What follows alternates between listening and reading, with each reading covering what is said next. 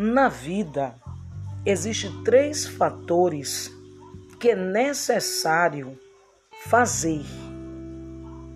Primeiro, entregar. Segundo, desapegar. E o terceiro, superar. E o quarto, que é o primeiro de tudo, é agradecer a tudo e a todo momento sempre. Porque é a gratidão.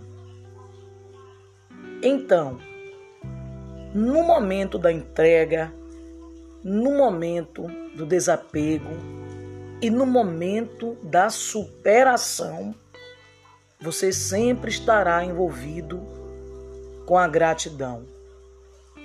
Então agradeça sempre, todos os momentos. Essa é a nossa dose do dia.